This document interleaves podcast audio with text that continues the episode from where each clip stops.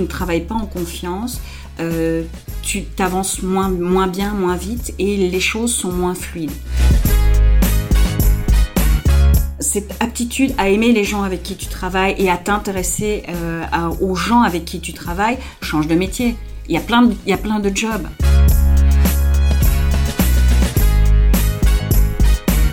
Bonjour, je suis Julien Régal-Dupont, fondateur de JRD Expérience, cabinet de conseil en expérience client.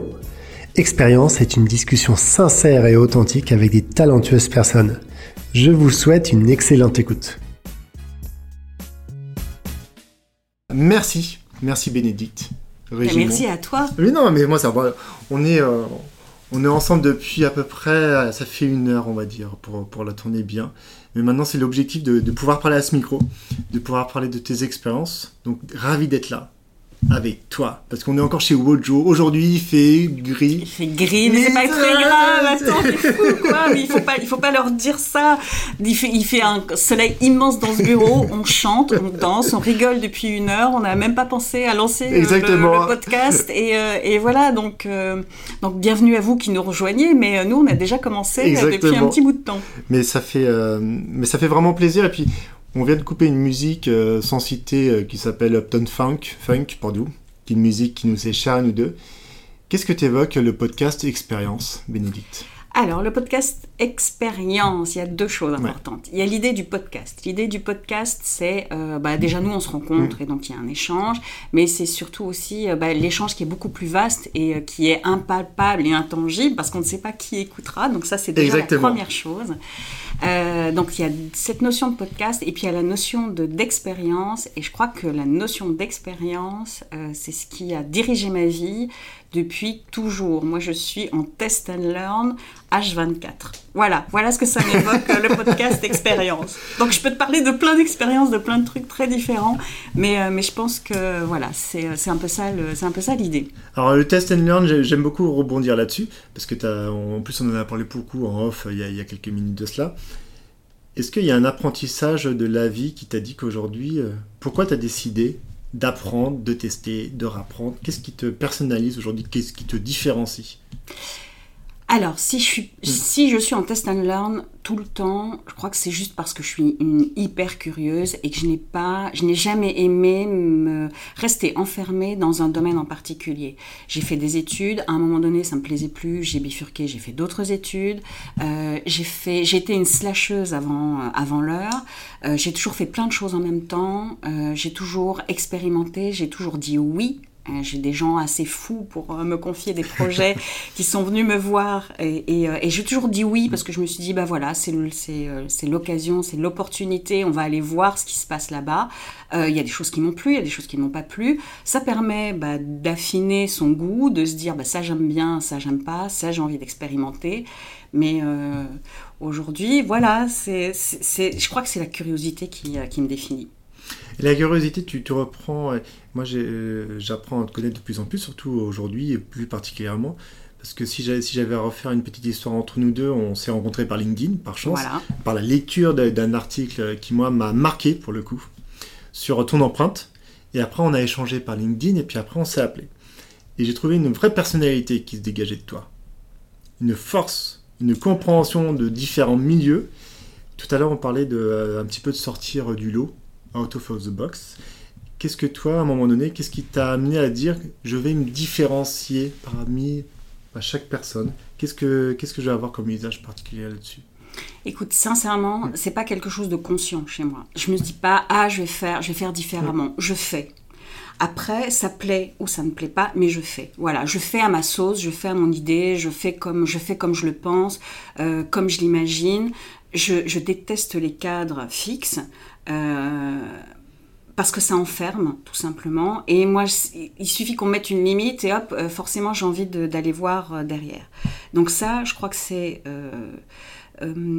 c'est la curiosité, effectivement, mais c'est euh, cette idée de...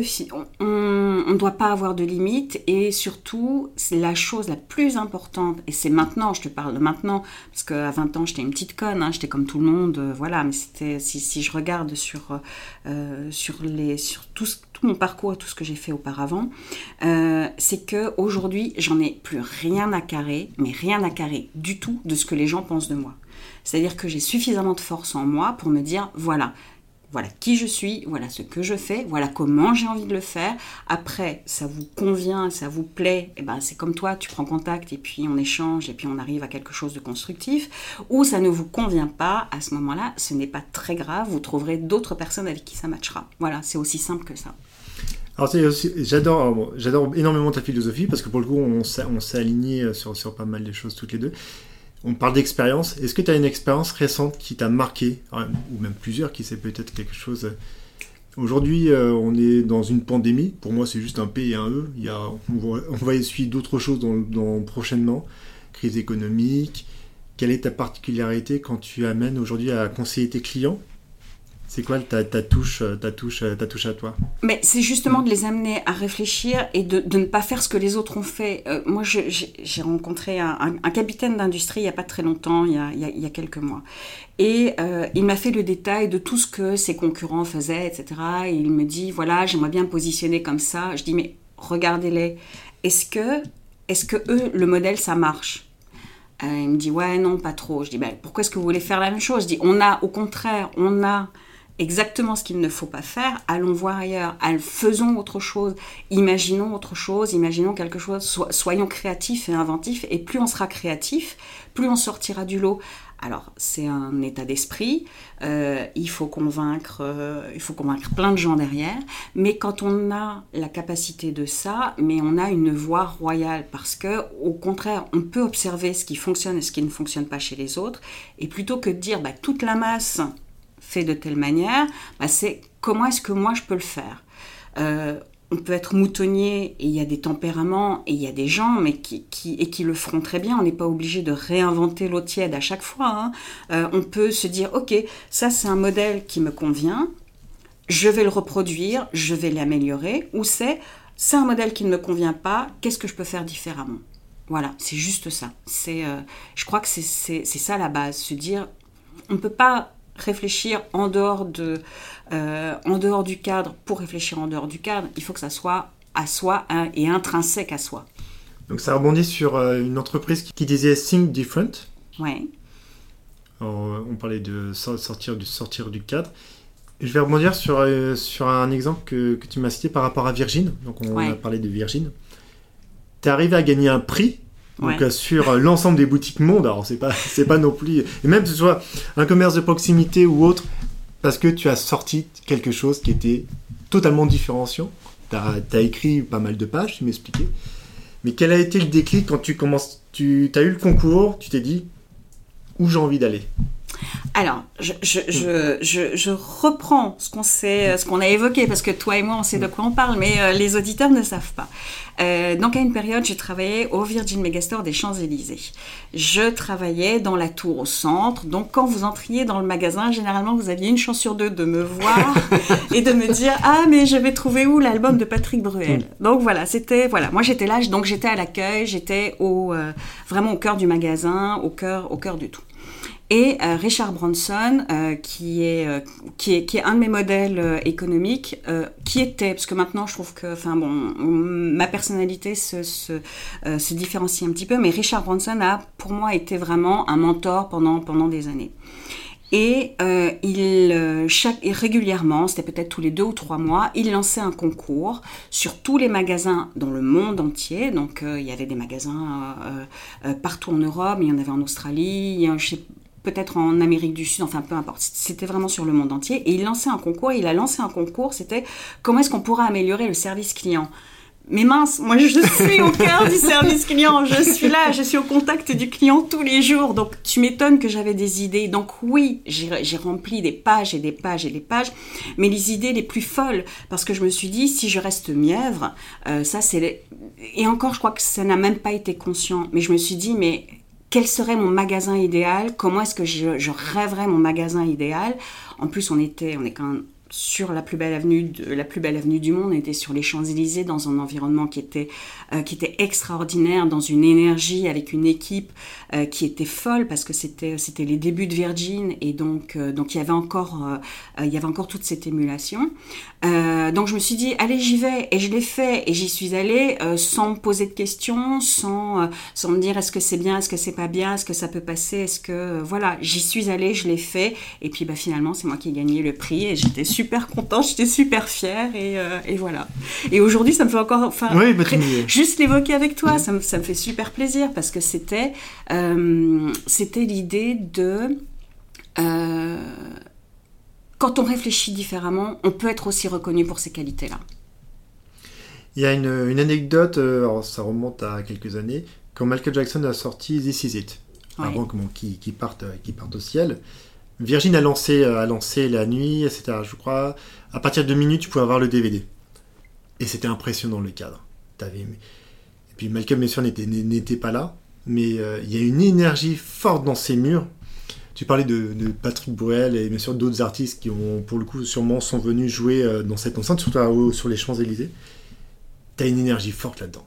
Et je pense que la relation client que, tu avais mise, retranscrit, bah, t'as laissé une trace. Alors, écoute, moi, ça faisait un petit bout de mm. temps que j'étais partie, mais c'est vrai que euh, Virgin a toujours eu, Virgin et Branson ont toujours eu cette capacité euh, d'aller plus loin, de réfléchir différemment. Il faut, enfin, il, a quand même lancé Virgin Galactic.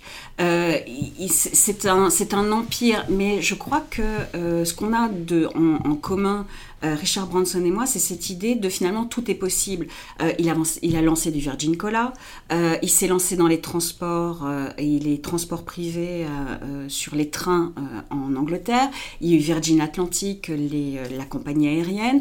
Donc en fait, il y avait n'y avait pas de limite et pas de limite non plus sur, sur des terrains qui déjà hyper concurrentiels l'aviation, c'est hyper concurrentiel, c'est un domaine qui est très compliqué. Il est arrivé avec des idées, euh, des, idées différentes. Avant les compagnies low cost, il faisait des billets d'avion euh, pour trois fois rien pour, euh, pour New York. et avec à chaque fois, il y avait de, il y avait de l'événementiel, il y avait quelque chose, il y avait vraiment, enfin, il, a créé, il a créé le storytelling autour de lui et autour de son envie. Euh, Richard Branson, qui était quand même PDG de Virgin, a quand même descendu euh, la façade euh, du, du Megastore en rappel. Donc, donc ça, enfin voilà, donc ça crée l'événement, on en parle, c'est dynamique, on a envie d'y aller et forcément, ça prouve que tout est possible et on peut y aller. Et surtout, sa force à lui, c'était malgré tout de pouvoir euh, fermer la porte à certaines choses. Le Virgin Cola, ok, il euh, y a, y a Coca-Cola et Pepsi qui se tirent la bourre. Euh, être en trublion et arriver, c'est bien, mais il y a un moment donné, on se rend compte qu'on n'a pas la force de frappe de. Ben, il a fermé Virgin Cola, ok, c'est pas grave. On a une idée, on la développe, on va au bout. Et puis, ben, si on se retrouve face à un mur ou face à un marché qui n'est pas propice, on peut s'arrêter et c'est pas grave parce qu'on sait qu'on peut rebondir. Et on peut, c'est ça en fait la curiosité et c'est ça la capacité de réfléchir en dehors du cadre. Si tu réfléchis dans le cadre, tu dis ah mince, j'ai créé ma boîte, j'ai foiré, euh, c'est une catastrophe. Ou tu peux te dire, ok, le cola, c'est plus porteur, bah, je pars sur autre chose. Allez, je pars sur Virgin Galactic, à moi l'univers, et à moi Mars, et à moi les, les voyages intergalactiques. Fabuleux. Voilà, c'est ça en fait. Et ce que, ce que j'apprécie beaucoup, c'est que j'ai interviewé récemment donc, un docteur en antistory qui ont cherché sa punchline et il m'a dit bah, Tu m'as eu 36 échecs, une réussite. Ben voilà. Et je pense que c'est ce qui te définit. Euh, ce que moi, ce que j'apprécie chez toi, c'était, c'est une authenticité. C'est une personne déjà unique pour le coup, mais qui sort du cadre. Est-ce que il y a, hum, quand tu t'es lancé, donc architecte, euh, architecte. moi j'aime beaucoup la, la trame autour du rock and roll. Quand tu pars sur un projet, tu pars d'une feuille blanche C'est quoi un petit peu ta méthode pour aller un petit peu voir la personne qui va vouloir investir un lieu d'une nouvelle façon ou totalement sur une autre sphère que tu lui proposes? Alors, ce qu'il faut savoir, pour, pour, bien comprendre, pour bien comprendre mon activité, mon activité, elle est, elle est double. Il y a une partie qui est vraiment euh, sur le marketing. Donc ça, c'est une première partie. Et la deuxième partie qui est venue en complément de la première, c'est effectivement sur l'architecture d'intérieur. Et l'architecture d'intérieur, je la conçois comme un projet marketing dans ce sens où je m'intéresse à savoir qui est le client, ce qu'il veut faire, comment, pourquoi. En fait, c'est ce que je leur explique toujours, c'est c'est pas moi qui vais vivre dans l'appartement, c'est vous qui allez y vivre. Donc, ne me dites pas des choses qui vont me faire plaisir à moi parce que vous pensez que c'est politiquement correct, parce qu'il faudrait avoir une chambre comme ci, une salle de bain comme ça, etc. Euh, vous voulez un bidet, on vous installe un bidet. Je ne suis pas là, je, je n'émets jamais aucun jugement. Le client me dit, euh, je veux du orange sur le mur. Ok, on va juste réfléchir au pourquoi le orange sur les murs. Euh, et si c'est quelque chose qui est vraiment sincère, mais s'il me dit ah oui parce que c'est la couleur de l'année, euh, qui été euh, décrété par, euh, par je vais dire tout de suite on arrête parce que dans deux ans on sera passé à autre chose et vous n'en voudrez pas. Donc si tu veux, je le construis exactement de la même manière en disant ne faites pas quelque chose pour les magazines, ne faites pas quelque chose pour Instagram, ne faites pas quelque chose pour Pinterest, faites quelque chose pour vous. Vous voulez un énorme canapé, on fait un énorme canapé. Le canapé est trop grand pour la pièce, on s'en fout. Vous voulez un énorme canapé parce que vous avez envie de passer euh, tous vos dimanches après-midi en famille à faire des papouilles devant les films. Ok. Euh, ah oui, mais est-ce que la télévision, ça se fait de mettre la télévision dans le salon? On s'en fout. Est-ce que vous regardez la télévision? Oui, on installe une télévision. Non, on ne l'installe pas. C'est aussi simple que ça. C'est en fait juste, c'est comment est-ce que vous voulez vivre le lieu. Donc tu arrives dans, dans le détail. Moi, j'entends quelques archis d'intérieur, ou même des vrais des architectes en bâtiment, qui arrivent avec leur propre cahier des charges. Et ils te disent, soit vous acceptez le projet, soit on ne travaille pas ensemble. Je trouve que tu ta personnalité, c'est au contraire de proposer la meilleure version euh, du lieu, pour le coup, une personnalisation, pour le coup, du sur-mesure du détail, et pas arriver en disant on va faire ça, ça, ça, sinon de toute façon. Oui, mais alors, pour moi, c'est un autre hmm. métier. Euh, tu peux avoir, euh, par exemple, pour tout ce qui est hyper réglementé, ici on est dans un, on, est dans un ERP, hmm. hein, on est dans un établissement qui reçoit du public. Donc, euh, tu as les normes. Donc, les normes sont hyper contraignantes. Les normes, tu ne les as pas forcément quand tu fais du résidentiel avec du particulier. Donc, il y a des choses qui, euh, si on fait un cabinet médical, si on fait des bureaux, euh, si on fait, il y a énormément de lieux, si tu veux, où tu vas, où c'est la norme qui va te contraindre, et il y a des choses sur lesquelles on ne va pas pouvoir tergiverser. Euh, j'ai un, cas euh, de, qui date de, l'été dernier. J'ai une jeune femme qui a acheté un appartement. Euh, elle a des toilettes PMR, alors au prix du mètre carré à Paris. Mm. ces toilettes, tu t'achètes un petit cabanon en bord de mer. mais, mais voilà, mm. parce que, parce que les toilettes, elles doivent faire 3 mètres carrés, parce que le, le, la porte doit faire 90 mm. de large, parce qu'un fauteuil roulant peut y arriver, etc. Elle n'a pas, euh, elle n'est pas en mobilité réduite. Je conçois que dans certains logements et les, certains logements neufs, on soit obligé, et c'est très bien qu'il y ait une adaptabilité qui soit aux personnes qui, euh, qui sont en, mobilité réduite ou qui soient déficientes d'une manière ou d'une autre. Donc ça, je le conçois parfaitement, mais il y a un moment donné, c'est euh, ok, si on abat la cloison et si on réduit euh, les, les, toilettes, eh ben, on peut se permettre de grignoter, redistribuer la cuisine et d'avoir une cuisine plus grande. Donc les normes, c'est très bien, mais il faut pouvoir aussi arriver et hum, s'adapter à ce que vit le client. On n'est pas obligé d'avoir une cuisine ouverte sur le salon, euh, on n'est pas obligé d'avoir une très grande salle de bain. Euh, c'est comment est-ce que vous voulez vivre Vous voulez vivre, vous voulez prendre des bains tous les jours Ok, on vous installe une baignoire. Vous ne prenez que des douches, on enlève la baignoire.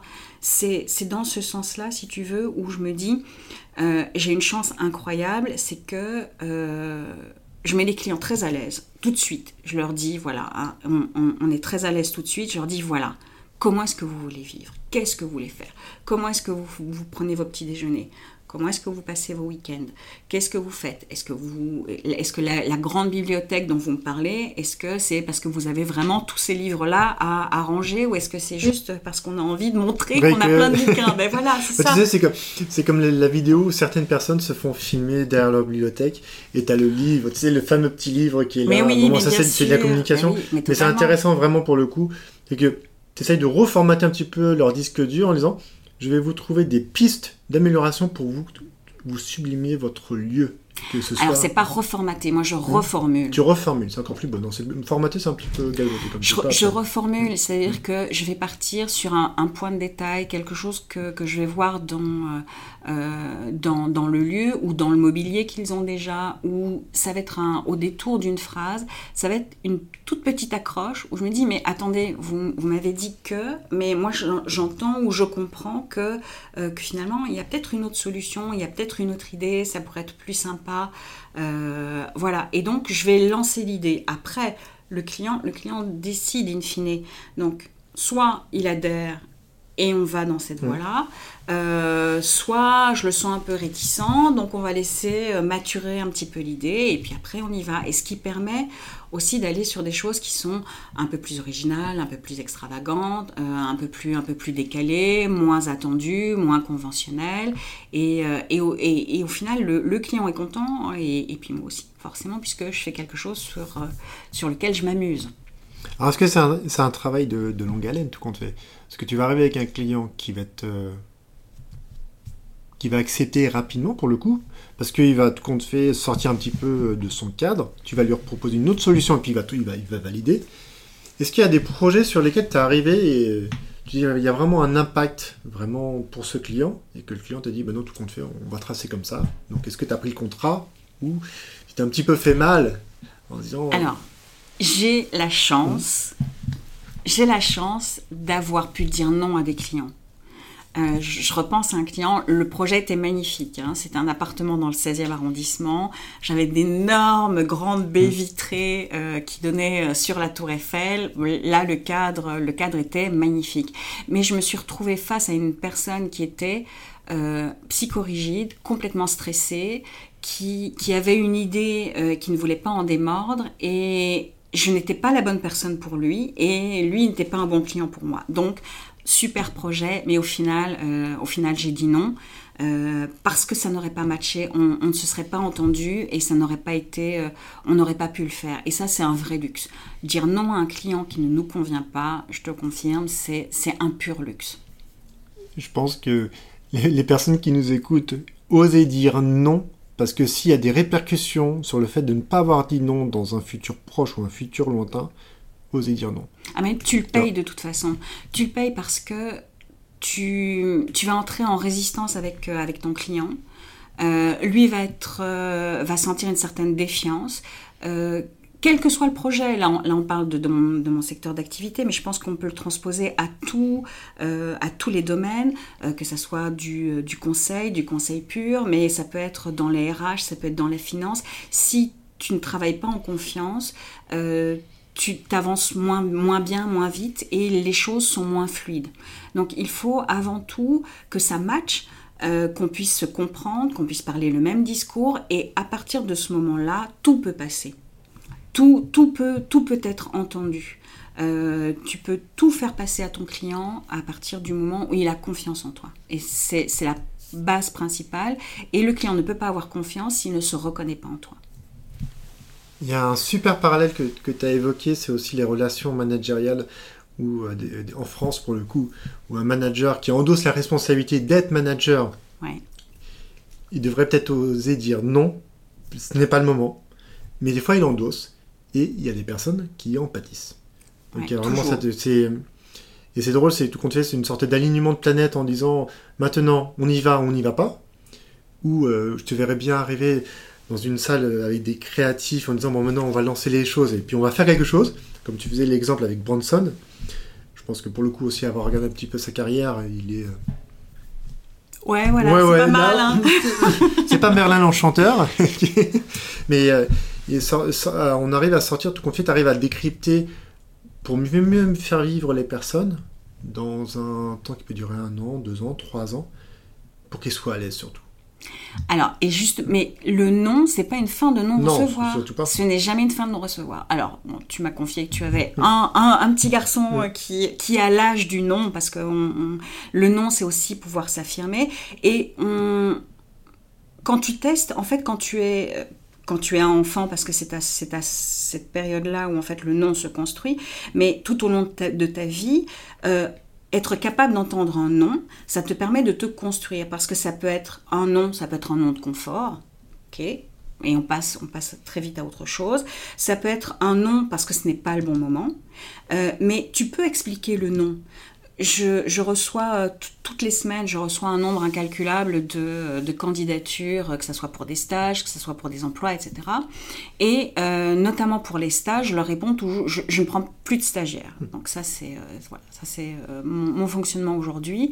Et je leur explique que si je leur dis non, ce n'est pas, ça ne remet pas en question leur capacité, ça ne remet pas en question leur connaissance, ça ne remet pas en question les personnes qu'elles sont, c'est juste un nom qui vient de moi. Donc c'est juste par rapport, c'est un nom qui vient que moi j'aimais et que j'aimais parce que ça ne correspond pas à mon organisation aujourd'hui. Et je leur dis toujours, c'est si moi je vous dis non, c'est laisser l'opportunité à quelqu'un d'autre qui vous dira oui et parce que ça, ça matchera bien mieux avec cette personne-là qu'avec moi aujourd'hui. Oui, ce que j'apprécie dans, ce que tu dis, c'est surtout euh, que ce qu'on fait, c'est un nom qui est constructif. Parce que la personne, moi je voyais ça dans énormément de, personnes qui font dans l'urgence sur les ressources humaines, les recrutements. On va la prendre parce qu'on est dans l'urgence. Et j'ai pas pris le temps de réfléchir. On le vit régulièrement, je pense qu'on le vivra encore pendant quelques années. Mais c'est oser dire à la personne, ce n'est pas parce que vous êtes pas compétente, au contraire, c'est que la société dans laquelle on est aujourd'hui, elle ne vous correspond pas. Et ma vision fait que je préfère euh, avoir euh, un employé à temps plein peut-être, ou d'autres projets, mais pas, pas jouer sur ça. Mais peu d'entreprises le, font encore aujourd'hui. Ose le dire pour le coup. Alors, ose le dire parce que euh, il y a le, le, fameux FOMO, tu vois, l'idée de passer, de passer à côté de quelqu'un, de passer à côté d'un bon potentiel. Ce que tu, ce que tu m'évoques, ça m'a fait penser à dans les années 98, quelque part par là, euh, je, dirigeais une, une, boutique, une boutique de bijoux. Et j'ai une vendeuse qui est arrivée et c'était une killeuse. Mais quand je hmm. te dis une killeuse, euh, j'avais jamais vu ça. Euh, elle aurait vendu son, son père et sa mère. mais je sincèrement, le, ce qu'il faut, le, fonctionnement de la boutique, c'était que euh, les vendeuses étaient payées uniquement à la commission sur leur chiffre d'affaires. ok? Et dans les périodes un petit peu calmes, il y avait un accord tacite entre les vendeuses qui était euh, chacune va s'occuper du client qui entre, donc c'est chacune à son tour. Elle est arrivée comme un bulldozer et elle a balayé tout ça. Elle donc, prenait tout le monde. Elle prenait tout le monde. Donc les autres vendeuses étaient en déséquilibre et c'était euh, c'était vraiment pas facile d'exister par rapport à elle. Euh, donc si bien qu'un jour je lui dis je lui dis écoute moi je vais t'orienter vers une autre boutique où tu seras toute seule avec la responsable parce que là tu vas pouvoir t'éclater, tu vas pouvoir exploser le chiffre. Donc je lui ai expliqué pourquoi, c'est pas que je ne l'appréciais pas ou que je n'appréciais, elle avait des très très bons résultats. Ce n'était absolument pas euh, que je ne l'appréciais pas, mais elle remettait en question l'équilibre déjà du magasin et surtout, je lui trouvais une solution en lui disant, tu seras dans une boutique toute seule avec une responsable, et là, tu vas pouvoir vraiment te faire plaisir et euh, développer tes ventes comme tu veux. Eh ben, c'est pas passé. En fait, bon, elle a, elle a très mal pris. Elle a, elle était très vexée. Euh, elle est partie en claquant la porte. Euh, et avec des, tas de choses qui étaient, qui étaient plutôt, tristes. Et je me suis dit, mais c'est, dommage. j'ai pas trouvé la bonne manière de lui expliquer. Pourtant, j'avais essayé vraiment de, d'être, de, prendre les pincettes. Et après, j'y ai repensé, tu vois, date de 98, on en reparle encore aujourd'hui, donc c'est quelque part, à l'époque, ça m'avait quand même bien, bien heurté.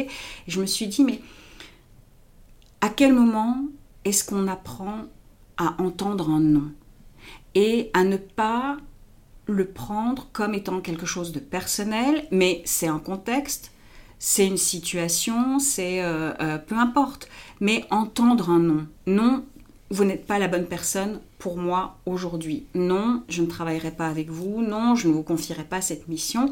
tout le monde peut, tout le monde devrait être capable d'entendre ce nom et les choses seraient tellement plus fluides parce qu'un non aujourd'hui, c'est un oui demain.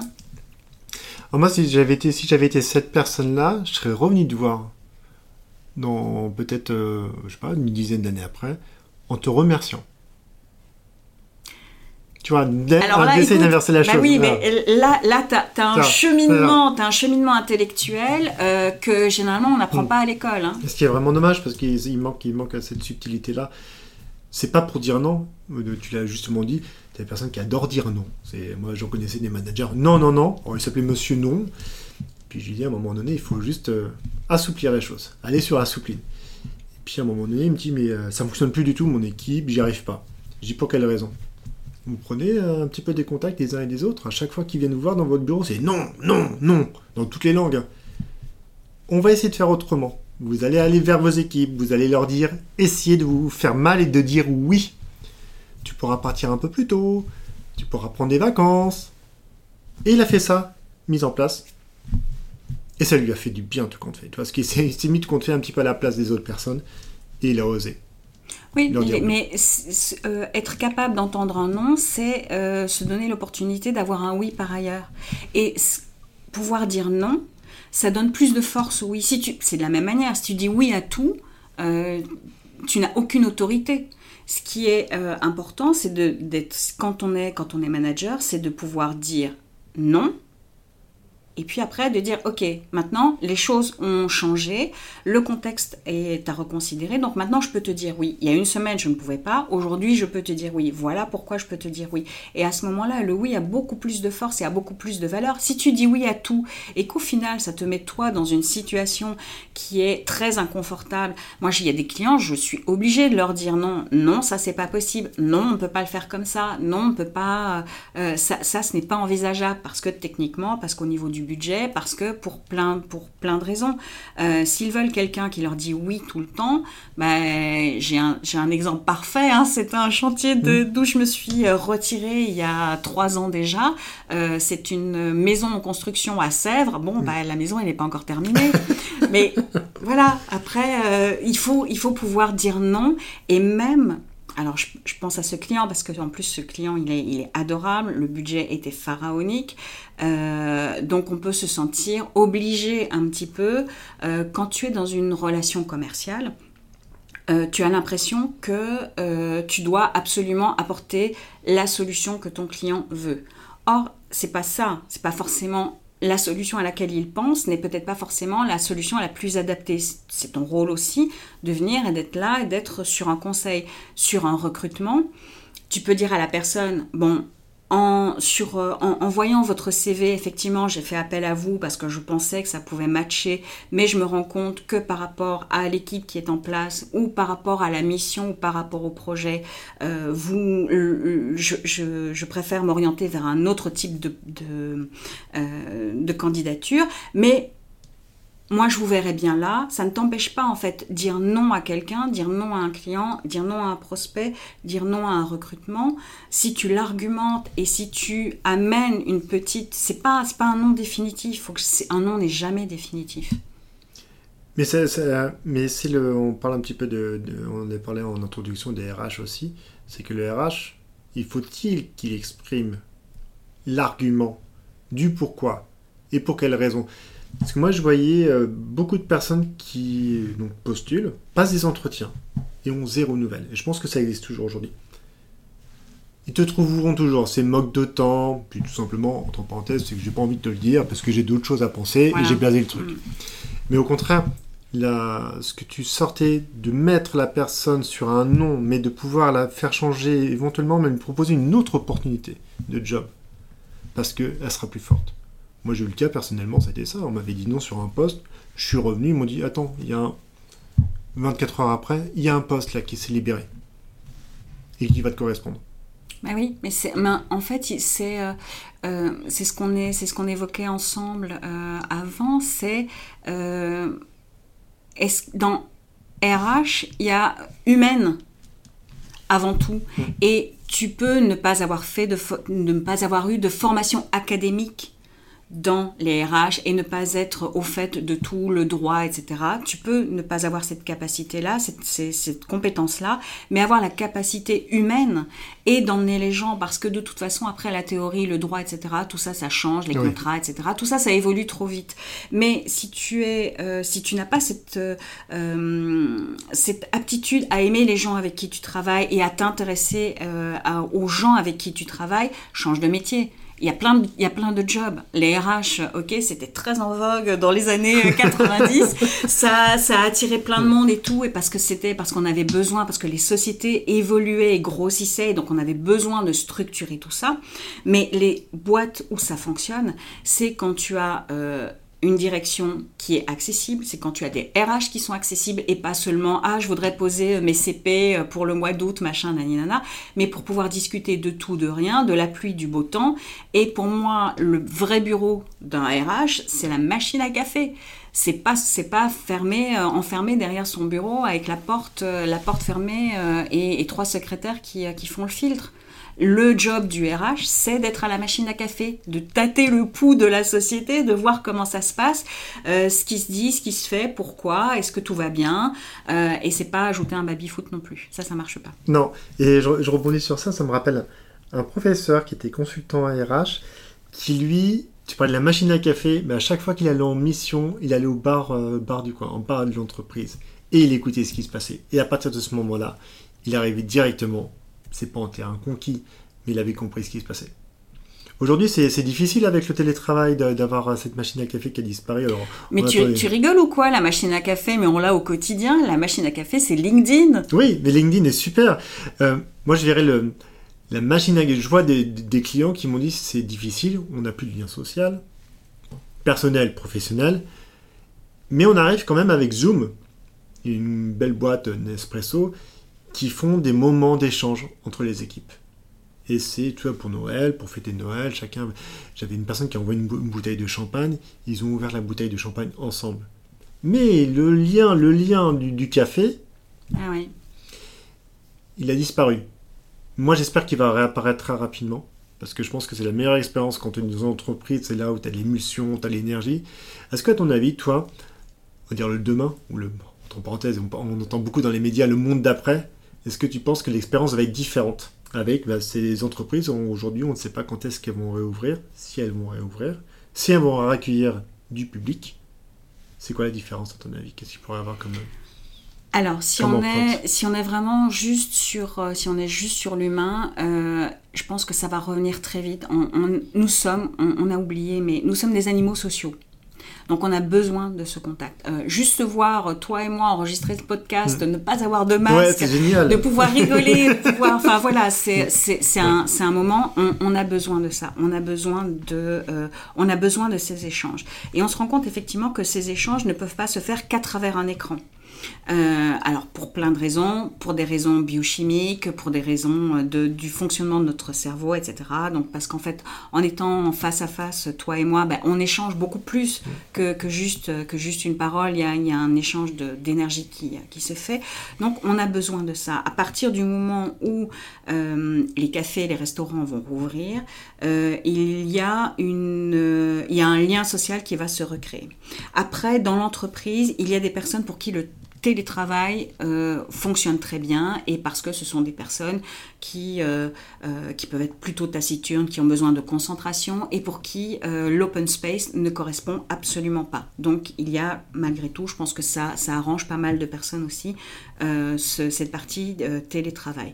Après, pour tout ce qui est relations sociales, et tu ne peux pas faire des RH à travers un écran, c'est difficile de recruter à travers un écran, c'est difficile, tu peux pas licencier à travers un écran. Donc, euh, ou tu ne peux pas dire ces quatre vérités hmm. à une personne derrière un écran, c'est beaucoup plus compliqué. Il peut arrêter l'écran. Il peut arrêter l'écran aussi, voilà, ça peut... Ah, zut, une coupure internet, oh, hein, c'est pas de chance. Ah, ben voilà. Hmm.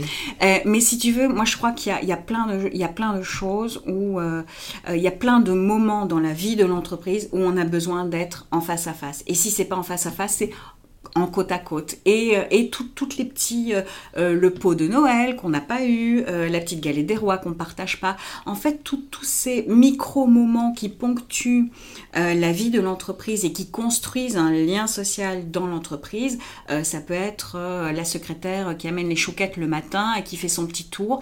C'est trois fois rien, ça semble parfaitement anodin, euh, mais c'est des choses qu'il faut cultiver, c'est des choses qui nous manquent, et c'est des choses que je crois que globalement l'entreprise avec un grand E a hâte de retrouver, parce que euh, être, euh, être au bureau dans un open space avec tout le monde avec des masques, ça n'a aucun intérêt, ça n'a aucun sens.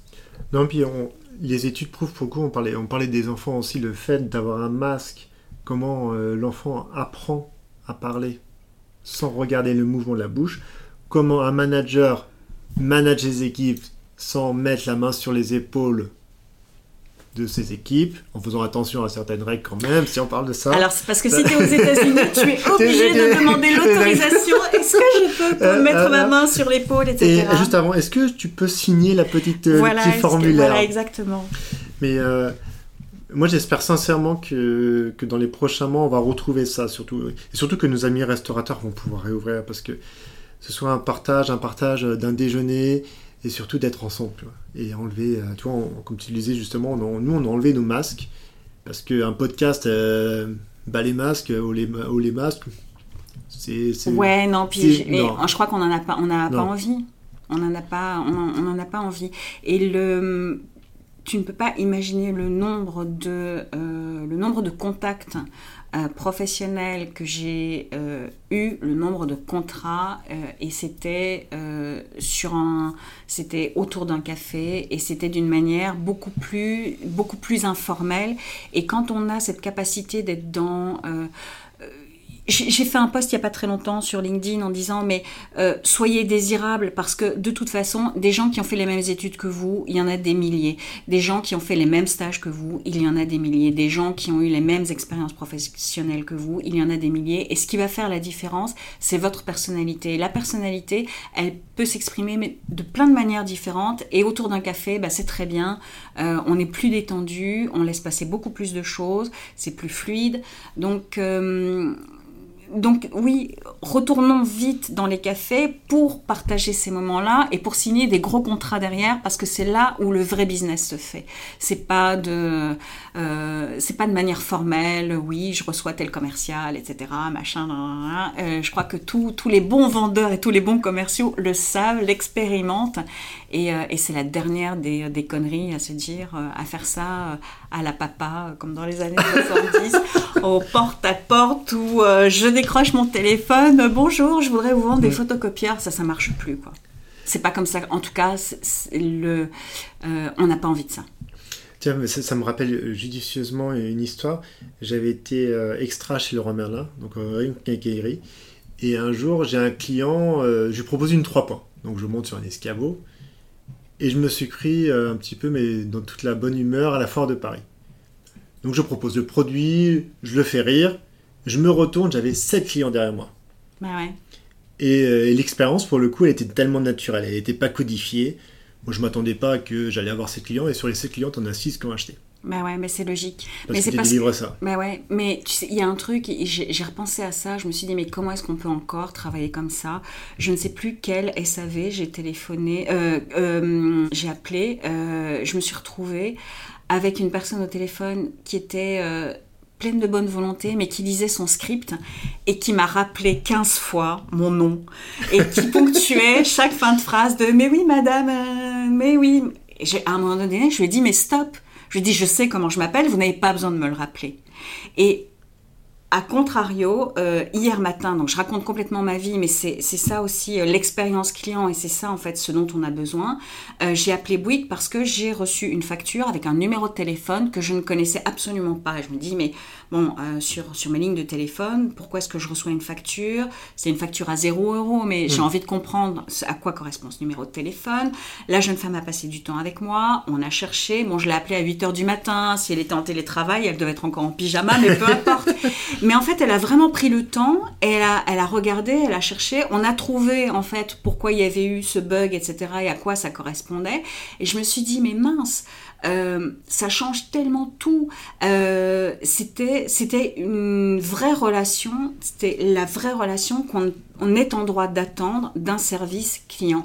Et là, je me suis dit, bon, bah voilà, good job, parfait, c'était top. Elle m'a pas rappelé comment je m'appelais parce que Heureusement pour moi, je ne suis pas atteinte d'Alzheimer, je n'ai pas besoin qu'on me le rappelle, mais je ne comprends même pas encore comment aujourd'hui on peut faire vivre de telles expériences aux clients. Et je ne sais pas à qui ça convient, et je ne sais pas qui a mis ce, genre de process en, en, place, mais euh, eux devraient être euh, cramés sur le bûcher ou euh, être envoyés, je ne sais pas, à cueillir du thé en Afghanistan, mais en tout cas pas, pas s'occuper pas s'occuper des clients. Ça, c'est pas possible. Mais il y a, il y a Zappos, le créateur de Zappos, est décédé le 27 novembre dernier dans un incendie. Pour moi, c'est l'entreprise où il y a une expérience. Tu parlais de la personne qui a pris le temps. Tu sais l'appel le plus long chez Zappos? En une cliente qui a appelé. À l'époque, ils vendaient des chaussures. Ouais, vas-y.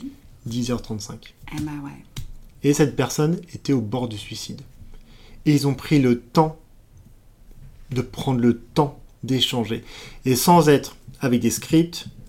Et quand tu appelais Zappos, même je pense que les entreprises françaises devraient encore plus s'inspirer de ce modèle-là, pour le coup qui est un modèle internationalement reconnu, tu appelles et j'enlève le script. Ben et je vais poser des questions. Hmm. Et je vais me rappeler que tu m'as appelé il y a trois semaines. Et je vais avoir un suivi. Et je ne te vais pas reposer la énième question. Est-ce que pour avoir votre identifiant... Ça, j'ai compris. Euh, le SAV fonctionne comme ça. Mais derrière, quand tu as des personnes là qui ont compris ça, mais c'est une pépite pour l'entreprise. Oui, complètement. Alors, pour raconter, ma, pour raconter ma petite vie, il fut un temps où quand tu appelais la FNAC, tu tombais sur moi. Donc quand tu appelais la FNAC, tu avais ma douce voix au téléphone. Et euh, c'est une... Euh, il y avait deux types de standardistes. Tu avais les standardistes qui balançaient les appels. Je suis sûre que tu l'as expérimenté. Elles te balancent dans le rayon. Il suffit que le, le, rayon voilà, ne réponde pas. Et toi, tu es hyper frustré. La première chose que je leur disais, même si je les mettais en attente, je leur disais écoutez, je reste avec vous. Euh, jusqu'à ce que quelqu'un réponde. Je dis si, euh, si l'appel n'aboutit pas, de toute façon, je vous reprends. Je les reprenais à chaque fois. Et euh, on, avait un, super outil. En fait, on avait accès au, logiciel de vente des vendeurs de la FNAC. Donc, on pouvait vérifier si les produits étaient en stock. On pouvait, en fait, on pouvait faire pas mal de choses. Tu vois, on avait quand même, on pouvait vérifier si les bouquins étaient là. Internet n'était pas développé comme maintenant. Et maintenant, c'est vrai que quand tu cherches un produit sur le site de la FNAC, tu sais s'il est disponible en rayon. À cette période-là, ça n'existait pas. Donc, nous, en fait, si tu veux, ça nous permettait aussi de dégrossir, de réorienter le client, de lui dire bah, écoutez, on l'a pas euh, à Montparnasse, mais à Saint-Lazare, vous l'aurez. Donc on avait, on, avait déjà cette, cette relation-là. Et je trouvais ça, mais pour moi, c'était un job alimentaire. Hein. je comptais pas faire carrière à la FNAC, euh, même si j'ai kiffé cette période-là. Euh, le simple fait d'apporter en fait une solution au client et parce que moi, je suis cliente aussi, parce que moi aussi, parfois, j'appelle des SAV et que je déteste ça quand on met sur une boucle et qu'à la fin, ça raccroche. Je trouve ça totalement euh, détestable. Ça, c'est quelque chose qu'il faut donner envie, en fait. Et les, euh, les, entreprises ne se rendent pas compte que la standardiste, c'est la personne la plus importante. Que la caissière, dans un magasin, c'est la personne la plus importante. Que la vendeuse, c'est la personne la plus importante. Parce que si ces personnes-là ne sont pas là, tu, tu peux avoir le plus beau produit de la Terre, tu ne le vendras pas. Parce que, alors tu peux dire, ouais, mais le net, etc. Non, le net, même sur le net, tu as besoin d'avoir une information, euh, tu as besoin d'avoir un contact, ne serait-ce que pour te rassurer.